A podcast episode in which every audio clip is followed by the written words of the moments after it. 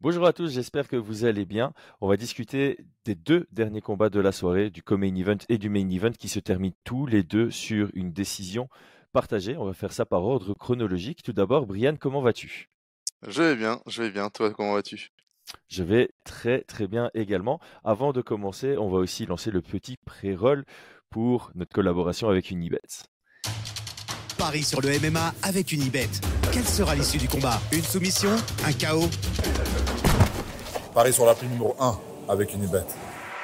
100 euros de bonus sur ton premier pari. D'ailleurs, comme main event, on avait tous les deux parié à l'opposé du, du, du spectre. Tu étais du côté de Kevin Holland, j'étais du côté de JDM. Ça se termine sur une split. Euh, Est-ce que tu es d'accord avec la décision? Oui, oui, oui. Euh, moi, je suis d'accord avec la décision, même si j'ai- j'avais mis une, une unité sur, euh, sur Hollande. À la fin, euh, je voyais euh, JDM l'emporter. ça, ça me semble aussi logique. J'avais aussi JDM l'emporter. Euh, je lui donne le 1 et le 3 avec le 2 qui est complètement discutable. Quand on regarde les scorecards des juges, il y- il y en a deux qui scorent comme ça. Ils donnent le 1 Mhm. et le 3 à JDM et le deuxième à Hollande. Et le juge qui donne la victoire à Hollande donne le premier et le deuxième à celui-ci avec le troisième qui est à l'avantage de, de JDM.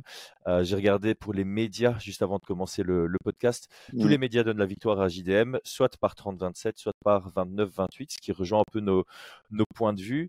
Euh, parlons un peu euh, stratégique. Qu'est-ce que tu as relevé de ce combat entre Hollande et, et JDM Euh, pour être honnête, moi, j'attendais pas mal de ce combat-là. Euh, si, si vous avez vu la, euh, no- notre analyse, j'espérais beaucoup des deux côtés. J'espérais surtout bah, de la performance sportive, de l'évolution, des choses de, ce type. Et je vous avoue que j'étais assez déçu du combat parce que je n'ai pas vu, bah, j'ai rien vu de, très intéressant, enfin, sportivement parlant, euh, sur, le plan de l'évolution. Donc non, non, j'étais euh, relativement déçu.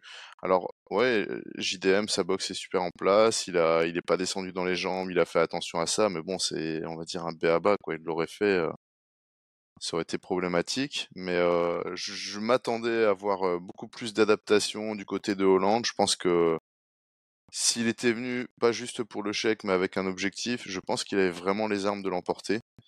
Et j'ai trouvé euh, JDM un peu frileux, euh, le cardio un peu en baisse à partir du deuxième.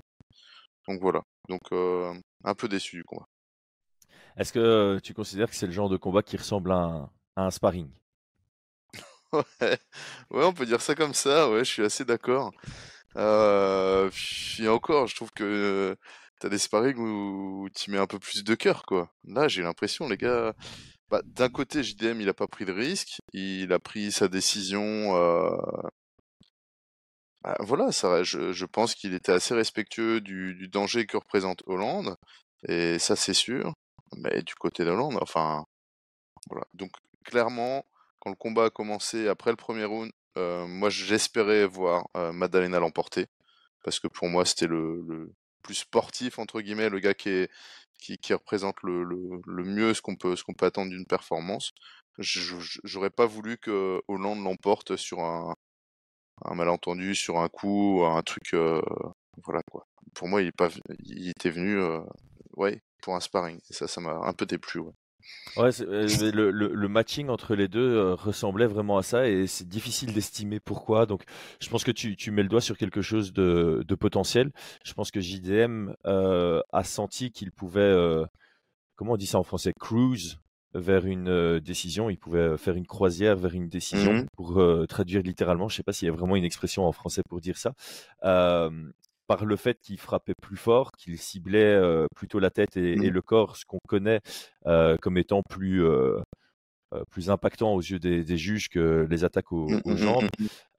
et je crois effectivement qu'il se dit, bah, si je mets trop d'intensité, c'est là où je peux me mettre potentiellement à risque d'un coude que je vois pas de- venir ou d'un genou sauté que je vois pas venir, alors qu'avec bah, la stratégie que j'ai mis dès le début du combat, je vais, euh, je vais m'amener tout seul vers, euh, vers une victoire à la décision. Mhm, mhm. Je vais pas mentir, j'ai trouvé, bah, en- encore une fois, c'est ça, c'est ça le, le problème en un sens, c'est qu'on n'a pas été surpris par quoi que ce soit.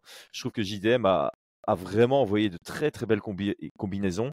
Il a fait des choses que j'apprécie énormément en MMA, Ouais. c'est euh, varier tête-corps dans les combinaisons. J'aurais aimé le voir travailler peut-être un peu plus en shift parce que c'est quelque chose que j'apprécie chez lui et il n'a pas beaucoup utilisé sur ce combat-ci. Mmh Mais voilà, il y avait des belles choses, il y avait des beaux changements de rythme où bah, tu voyais que c'était lui qui était en contrôle du rythme du combat, de Mmh l'intensité du combat. Et c'est vrai que du côté de, de Kevin Holland, bah, tout ce qu'on a pu lui reprocher jusqu'à présent est de nouveau ressorti dans ce combat, dans le sens où bah, il, il, déclenche pas, il cherche pas à, gagner à tout prix, il est, il, Mmh. est là et il laisse le combat aller là où le combat va, sans prendre de décision, sans essayer de, de contrôler certaines, certaines choses. Ah, le seul truc que j'ai bien aimé, c'est quelque chose qu'on voit pas beaucoup en MMA, c'est tripler le jab pour euh, Ouais. gagner de la distance. Mais voilà, c'est une arme que j'aime bien, mais il faut qu'elle serve à quelque chose derrière. Et là, ça lui permettait de, de prendre du terrain, mais après, il se relaissait euh, acculer Bah à la cage un peu trop euh, facilement. Et je l'ai pas vu capitaliser sur ses kicks euh, suffisamment par rapport à ce qu'on avait anticipé dans, dans notre podcast, le game plan.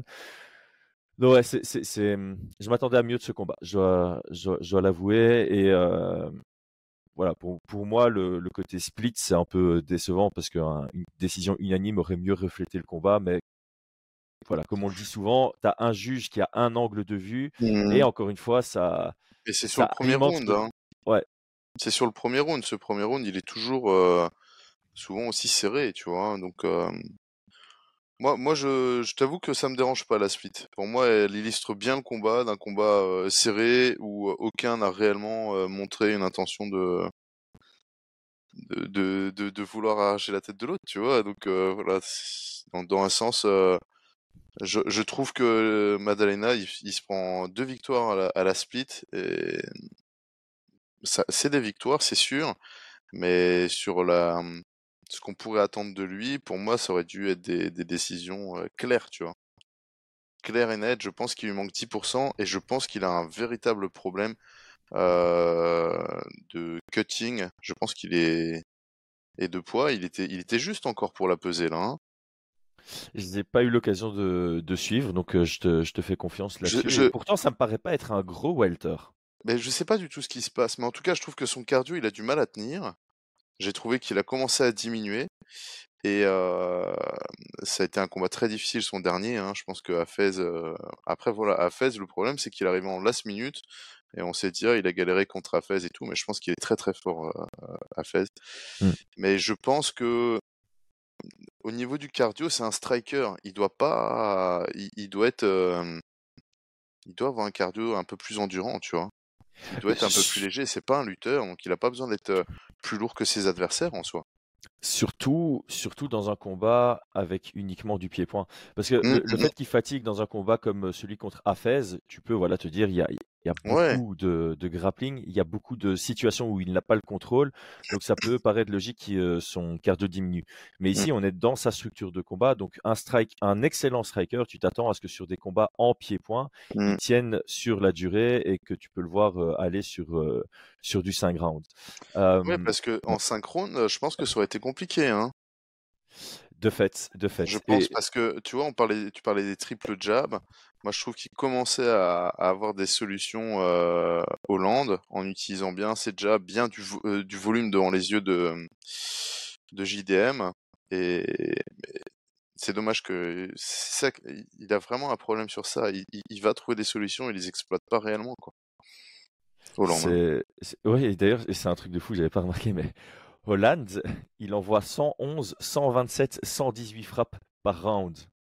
C'est un volume énormissime. Mm, mm, Et donc le, le pourcentage qui touche est, est- est très très faible, alors que de l'autre côté, on est à 41, 34, 30 qui touchent sur 69, 61, 60. Donc le pourcentage de, de précision est assez, euh, assez impressionnant du côté de, du JDM. Mais JDM qui, voilà, sur, sur l'approche du combat, il, il avait la bonne notion. C'est lui qui avait toujours le centre, c'est lui qui mettait la pression, c'est lui qui cherchait à casser la distance pour rentrer dans la distance de boxe anglaise.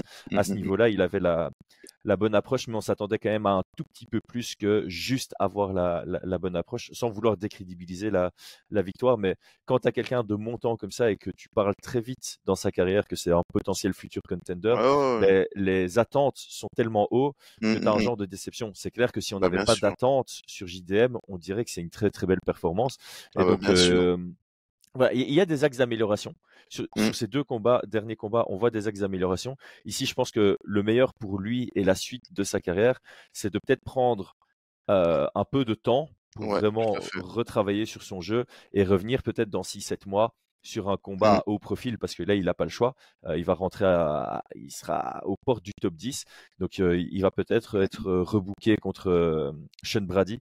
Et donc pour moi c'est Ouais. important pour lui de, de prendre le temps et, euh, et de nous montrer quelque chose de nouveau dans sa prochaine sortie. Sinon, bah, on va commencer à se dire, bah voilà, sa limite, c'est euh, tout ce qui est entre 5 et 10. C'est là où il va naviguer pendant sa carrière. Ah, c'est ça le mot que je cherchais, tiens. Naviguer vers une ouais. décision. Mmh, mmh, mmh. Ah, Ok. Cruise, ok, ok, ouais, ouais. Ouais, c'est pas Dominique Cruz. Faire Euh. une décision, c'est Cruise. C-R-U-I-S-E. Ouais, ouais, j'ai- j'avais pas calculé. Mais pour tous ceux euh, qui ont déconnecté avant qu'on trouve ça, bah, ils ont dit, c'est qu'est-ce qu'il raconte, Chris? Mais bon. Mais euh, ouais, c'est vraiment parce que euh, moi, en tout cas, c'est vraiment parce que j'aime beaucoup le style de Maddalena que j'ai des attentes vis-à-vis de lui, que j'ai envie de le voir dans le top et que à chaque sortie, j'espère le voir encore évoluer, bien évidemment. hein.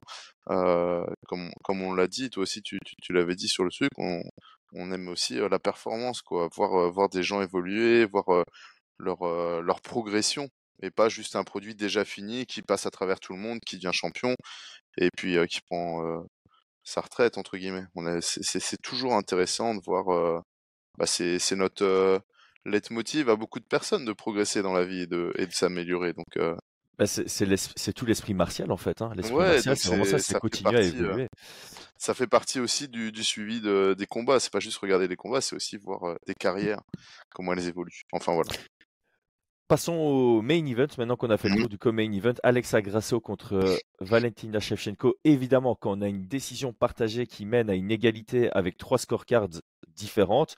Donc, Mhm. pour rappel, un juge donne 48-47 à Valentina, un juge donne 48-47 à, j'allais dire Shevchenko, Mhm. à Grasso, et un juge donne une égalité 47-47 en donnant le dernier round 10-8 à l'avantage de Grasso. Euh, je ne sais pas trop par où commencer. Moi, j'ai pris des notes round par round de l'évolution du combat. On va peut-être commencer par la décision et puis sur euh, la structure du combat. Toi, en regardant, quel était, quel était ton score en live à la fin du cinquième round? Ouais, avant la décision, euh, je veux juste dire, moi j'ai kiffé le combat plus que que JDM Hollande. Et, ah, Moi, de loin, de loin, ce, ce combat, j'ai vraiment kiffé. Et vous connaissez un petit peu, euh, enfin voilà, mes goûts en MMA et franchement, euh, j'ai trouvé vraiment très très bien ce combat. J'ai beaucoup apprécié. Mon scoring à la fin, euh, j'étais sur un, alors, faut que je me trompe, j'étais sur, ça fait combien ça en tout? 40, euh, 48, 47, j'en sais rien. J'avais trois rounds pour Grasso, deux rounds pour Shevchenko. Mais Mince, je on est pouvais, d'accord. mais je Il n'y aura pouvais pas de débat voir, entre nous. mais je pouvais voir un, un 3-2 euh, Shevchenko. Et comme j'ai, euh, comme j'ai vu que beaucoup de personnes avaient vu un 3-2 Shevchenko, j'ai revu le, le round après et on va en reparler. Oh, on a fait la même chose. On a fait la même chose. Donc moi, moi en live, euh, j'avais d'ailleurs. Ah non, je, je voulais tweeter, mais finalement, euh, je prenais des notes pour le podcast. Le podcast est plus important Mhm. que Twitter. Mhm. Euh, donc à l'entrée du cinquième, j'avais 2-2. Euh, donc ça fait 38-38. Ouais. Euh, et à la fin du du dernier, ben forcément, de mon côté, c'était euh, 48-47 pour Grasso. Mais Ah, je- déjà en live, je m'étais dit, ok, le quatrième, il va être chaud, chaud, chaud à scorer. Et je peux très bien comprendre que Mhm. un ou des juges le donnent à Valentina. Et donc, Mm. c'est ça que j'avais tweeté. J'ai tweeté à la fin du, du combat. Euh, moi, j'ai 48-47 Grasso. Est-ce que vous, vous avez la même chose que moi ou est-ce que vous avez 48-47 Shevchenko? Il y a Google qui s'allume. Euh, parce que le 1, le 2, le 3 et le 5, c'est facile à scorer. Je pense que c'est Ouais. quasi indiscutable. Le 1, c'est pour Shevchenko. Le 2, c'est pour Grasso. Le 3, c'est pour Shevchenko. Le 5, c'est pour Grasso. Tout se joue vraiment sur le, sur le 4. Alors, euh, je vais prendre les notes que j'ai euh, pris, euh, pris au cours du combat. Donc pour moi, le premier round, Valentina s'impose très très bien dans, dans le combat. C'est un combat, un, un round compétitif, mais à l'avantage de Valentina grâce au pied-point. Euh, on commence en garde ouverte, Valentina qui sort sa jambe arrière, ce qu'on avait euh, souligné avec euh, Aldric. C'est quelque chose qu'elle devait faire. Ça force un peu Grasso a passé en, en, gauchère, on est en garde fermée, et à partir de ce moment-là, euh, Shevchenko s'impose davantage avec son, son, travail, avec son bras avant, son jab. Le deuxième round, Grasso l'emporte grâce au, au knockdown, mmh. euh, mais, mais euh, ce deuxième round montre le chemin vers la victoire de Shevchenko, qu'on a pu aussi anticiper dans le podcast avec, euh, avec euh, Aldric. Dans le, premier dans le premier combat, on avait vu que Shevchenko s'était bien imposé grâce à sa lutte. Mmh. Dans le deuxième round, elle prend un knockdown, mais elle arrive à imposer sa lutte. Elle fait pas beaucoup de dégâts au sol, mais ça montre quand même un chemin vers la victoire. Du coup, dans le troisième round, elle prend ce chemin, elle impose sa lutte, elle stabilise au sol. Il n'y a pas beaucoup de dégâts, mais elle l'emporte de par euh, 3 minutes et 30 secondes de, mmh. de, de, domination au sol. Pour moi, le quatrième round est décisif et c'était un magnifique round. il est vraiment super à regarder. Il y a Mmh. des changements de, de Mmh. direction et tout. Euh, pour moi, dans, du côté de Shevchenko, ses arguments, c'est ses jabs. Elle en a placé beaucoup et ils étaient très percutants. Et son coup de coude qui ouvre euh, Grasso à la pointe de l'œil. On le sait, les dégâts visibles, ça score toujours. De l'autre côté, on a Grasso qui met des très beaux coups de genoux légaux. Mmh. Ça, c'est vraiment son gros moment. Il y a son takedown en format de, de slam. Petite précipitation pour prendre le dos. Elle compense avec un genre de menace de Kimura, clé de bras. Shevchenko reprend le dessus. Et puis il y a aussi cette tentative de clé de genou, à, de, de clé de cheville tout à la fin du round. Donc voilà, c'est équilibré parce que les deux ont des arguments. Euh, moi, je donnais ça à Grasso parce que pour moi, c'est les, Et- les, les coups de genou. Ouais, Et quand je- tu l'as- j'étais- et quand tu l'as revu? Quand je l'ai revu, je reste sur, euh, je, je reste sur ma décision. Je, je reste sur le Grasso. Genre, ça t'a Mais, ça t'a mais conforté? non, ça m'a pas conforté. Ah oui. Moi, ça m'a en- conforté par contre. Ça t'a conforté. Euh, Fin du quatrième, j'avais, euh, tu vois, un peu oublié. J'étais assez serré, je pense, Grasso quand même. J'ai regardé, pour moi, les, les coups de genoux, les tentatives de soumission, on se rapproche plus de la fin d'un combat que des jabs ou qu'une une petite ouverture ici. Ouais, enfin, dans, vrai. dans, dans, dans le, le côté impactant. Et pour moi, euh, il, il en devient presque, en regardant une deuxième fois, quasi indiscutable, tu vois. hmm.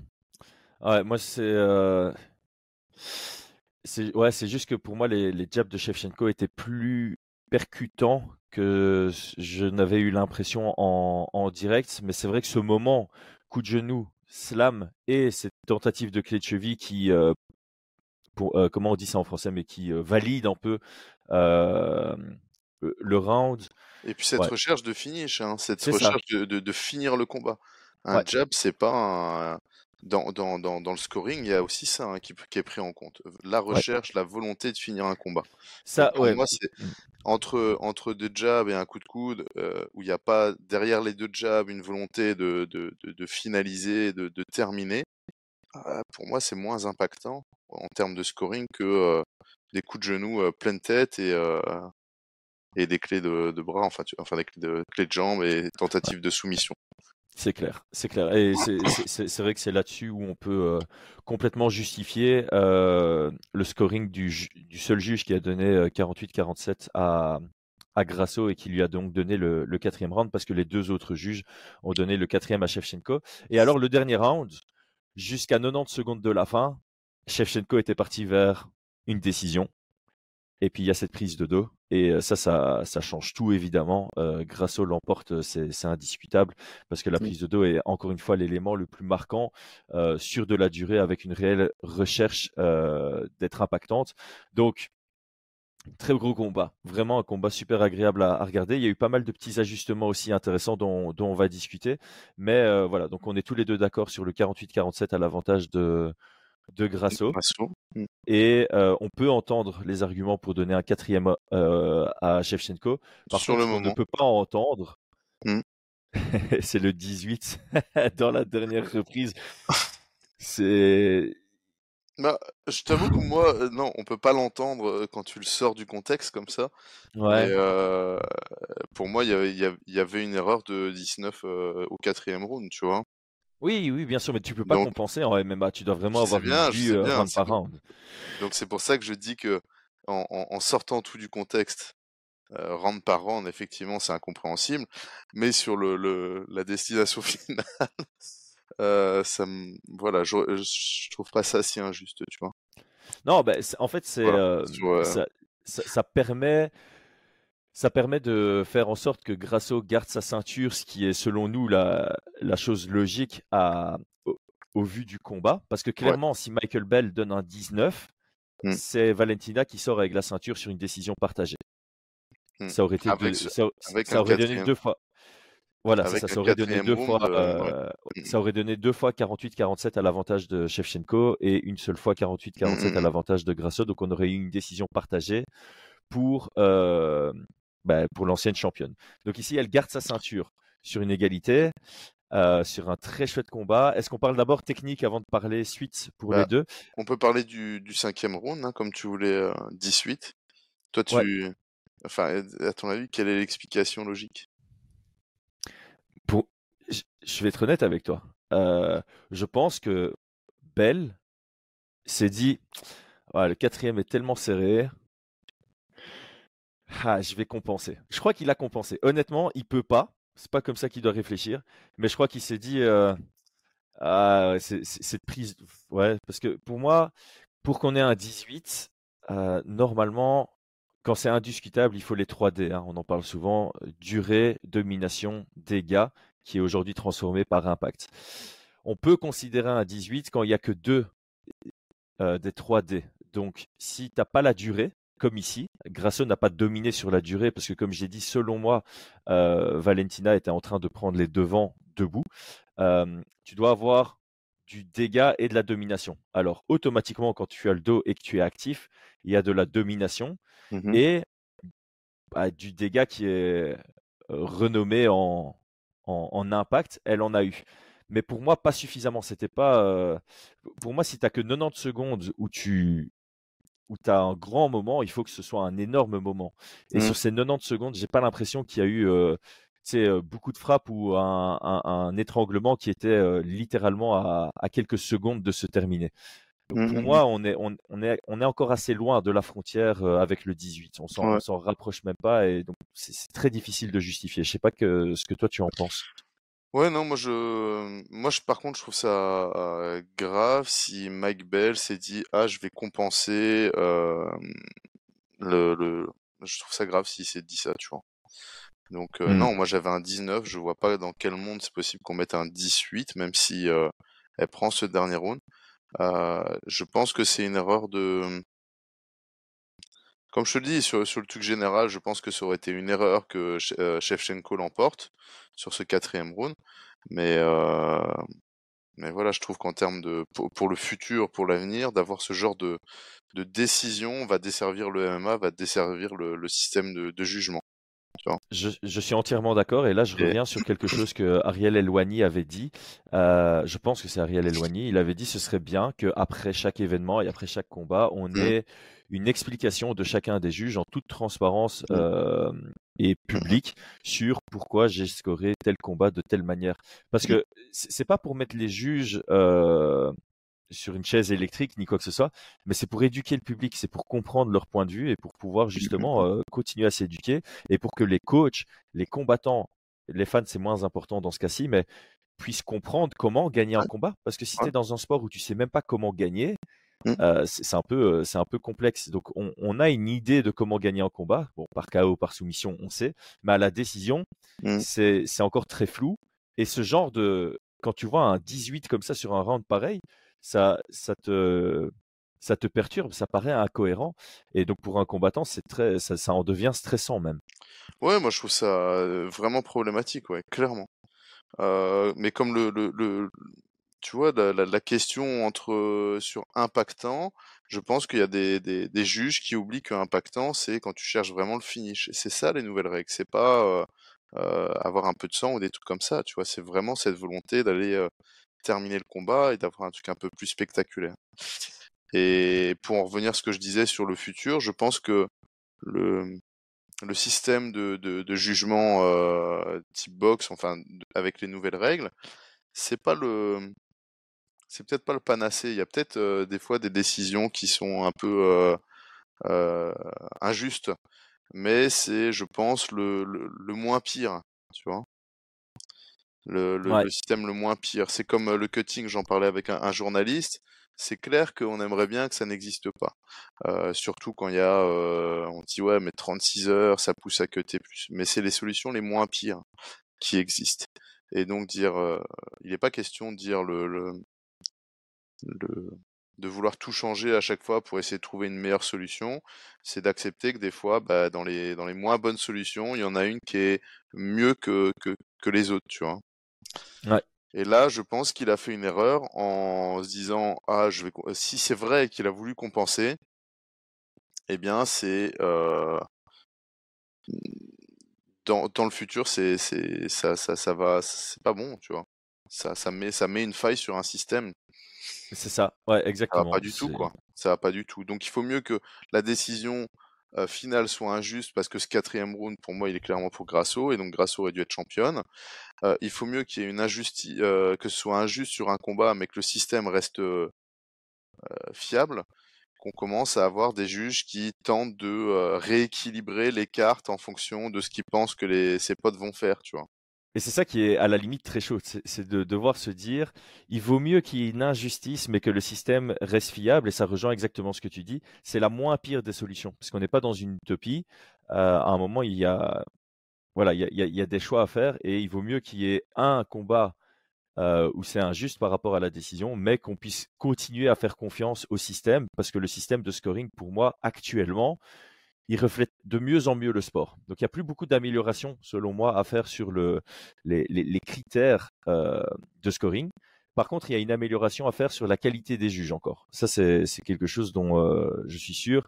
Euh, il y en a certains, ils sont peut-être pas assez bien formés, d'autres qui sont pas assez concentrés lors des combats. Peut-être qu'il y en a qui s'entraînent même pas. Et je pense que ils devraient au moins s'entraîner. Je dis pas qu'il faut des anciens combattants en, en tant que juge, mais il faut s'entraîner pour avoir une réelle allez, compétence et compréhension de euh, situation au sol. Est-ce que ça se rapproche d'un finish ou pas? Est-ce que ça fatigue ou pas? Parce que la définition de dégâts a changé en impact. Impact, c'est aussi euh, la fatigue physique et mentale que tu appliques sur ton, sur ton adversaire. De temps en temps, tu vois une demi-garde qui bouge pas beaucoup, tu dis, bah, il n'y a rien qui se passe. Mais en fait, tu as un mec qui, fait une, qui met une énorme pression euh, d'épaule et tu sais que ça fatigue l'adversaire et c'est le genre de petits détails qui peuvent changer en fait une carrière. Et donc, je pense qu'il je pense qu'il y a du travail à faire Mm. encore sur, euh, sur la qualité des juges. Il y a peut-être encore quelques améliorations à faire sur le scoring, mais euh, le système est, est fiable dès le moment où on a des, des bonnes décisions. Et là, pour moi, le fait que Grasso maintienne sa ceinture, c'est mérité, c'est logique. J'aurais préféré l'avoir gagné euh, sur une split ou sur une unanime. Je pense que honnêtement, la split reflète bien l'ensemble du combat de nouveau. C'était serré, euh, ça pouvait partir dans les deux sens. Il y a un round sur lequel ça reste indécis. Alors, je te rejoins, le quatrième, euh, après révision, c'est plus logique de le donner à Grasso. Mais encore une fois, tes Mhm. juges, tu scores en live, tu n'as qu'un angle. Si tu vois pas très bien Mhm. qu'il y a euh, quatre gros coups de genoux et que tu as l'impression qu'il y en a qui sont bloqués ou quoi, Mm, mm, euh, voilà, ça, ça- ça peut changer totalement la donne et ça peut complètement justifier le, le 19 pour Valentina dans, dans, dans, dans ce cas-là. Euh, on va finir peut-être le podcast sur deux éléments. Est-ce qu'il y a quelque chose de technique ou stratégique qu'on n'a pas encore souligné sur ce combat Et puis, quelle est la suite pour la, division Parce que là, ça va être vachement intéressant. Euh, sur l'aspect technique stratégique, euh, non, je je vois pas trop euh, sur, quoi on pourrait discuter là-dessus. Hum, comme je te dis, c'était un combat plaisant. Je pense que elles ont encore ouais, des, des, petits axes d'évolution euh, sur, sur certaines positions qui sont perdues ou ce genre de choses. Mais, euh, mais c'était c'était plaisant à regarder. Sur la sur l'avenir de la catégorie, c'est chiant par contre. Bah ouais, parce que tu as tendance à dire il y a une égalité. Bah, Il y a un rematch.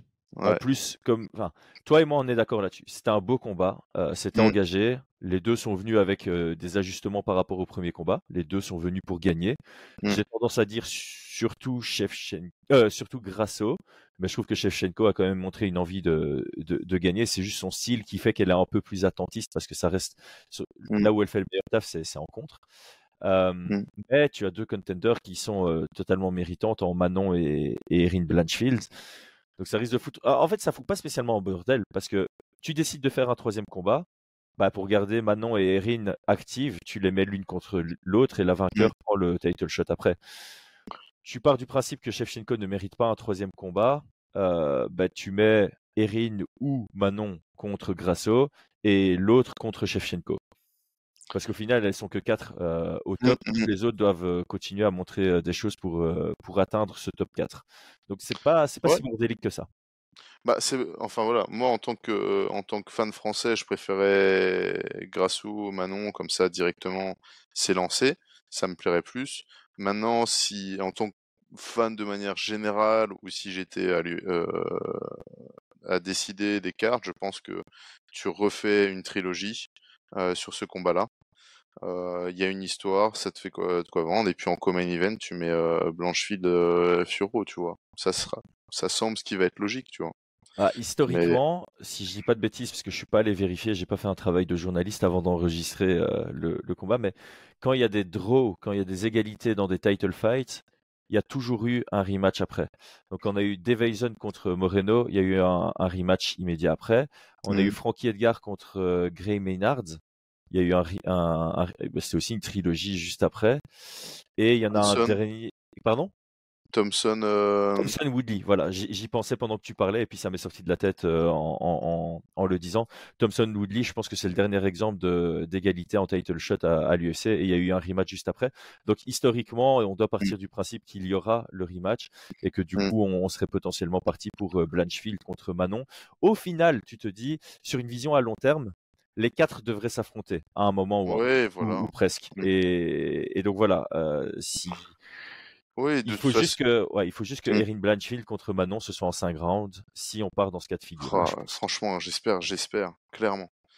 Mais euh, oui, voilà, de toute façon, euh, je pense que Manon, euh, l'objectif, c'est pas juste de prendre la ceinture une fois, ça va être de la défendre, etc., et de s'imposer. Donc, euh, donc euh, sur, sur une sur du long terme, il va falloir qu'elle batte tout le monde, tu vois? Donc à partir de là, l'objectif, c'est ces trois, ces trois, ces trois adversaires c'est ses prochains adversaires. Et, ça s'arrête là, peu importe le, format. Moi, j'espère que ça sera trois combats qui seront en synchrone, clairement. Mmh euh, quand, à mon sens, hein, quand, quand, les combattants, quand ils arrivent dans le top 5, top 3, normalement, tous les combats doivent être en synchrone, à mon sens. Moi, je suis d'accord. J'ai bien aimé quand il y a eu euh, le co-main event entre Leon Edwards et euh, Ned Diaz qui s'est fait en 5 rounds, qui a été négocié en 5 rounds. Et j'avais mmh. beaucoup d'espoir sur euh, ce changement en me disant, OK, bah maintenant qu'on peut aussi négocier pour avoir des co-main events qui sont pas pour des ceintures en 5 mmh. rounds, j'espère que quand c'est clair et net que c'est un combat où le vainqueur part ensuite pour la, mmh. la, la, la ceinture, on le met en 5 rounds par défaut. C'est une expérience qui est obligatoire. Je, ah Ça challengera davantage les champions aussi. Parce que mmh. quand tu as un champion qui défend contre quelqu'un qui fait pour la première fois son 5 rounds, ben, mmh. par défaut, tu as déjà un avantage pour le champion, rien que sur mmh cet aspect-là. Et, et puis nous, ça nous permet de répondre aussi à pas mal de questions avant, avant de décider que le gars mérite son title shot ou pas. bon, ben, je pense qu'on a fait le tour. Encore une fois, merci à Unibet pour la collaboration. Euh, moi, je suis bien là dans notre jeu. Là, j'ai fait un, j'ai fait un petit sans faute là. Donc, euh, pour rappel, j'avais fait le, combiné euh, Raoul Rosas et Zeluba, Zeluber. tous les deux gagnent. Mais ça gagne pas beaucoup. C'était à 1,51. Par contre, j'ai aussi fait un petit sprinkle là, le petit boost euh, avec les deux gagnent par finish. Les deux ont gagné par finish. Oh là là, ça, ça fait bien ça. Hmm. Ça fait du... Après, j'ai mis qu'un quart d'unité que je dois faire fois 2.83. Mais bon, hmm. ça me permet de, de, prendre le large sur la concurrence. Ah là, oui.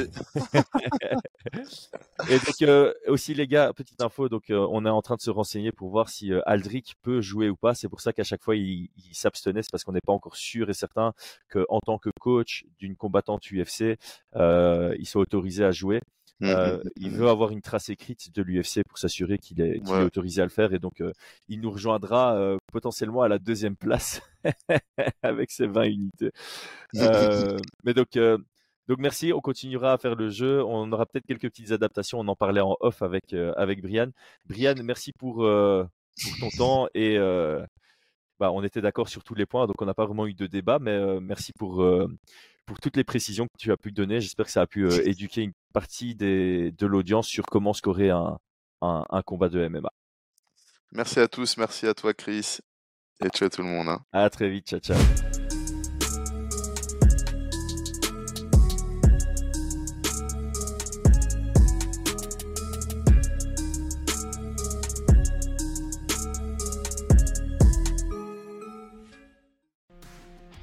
Et c'est tout pour aujourd'hui. L'équipe Fight Minds te remercie d'avoir investi de ton temps pour écouter le fruit de notre travail et de notre passion commune pour le MMA.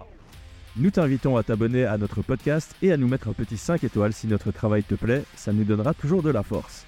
Et si tu veux donner un petit coup de pouce à notre projet, parle de nous autour de toi, ça contribuera à notre développement. Nous sommes également sur Twitter et YouTube, viens nous y retrouver pour échanger. A très vite pour plus de contenu sur l'art de la bagarre.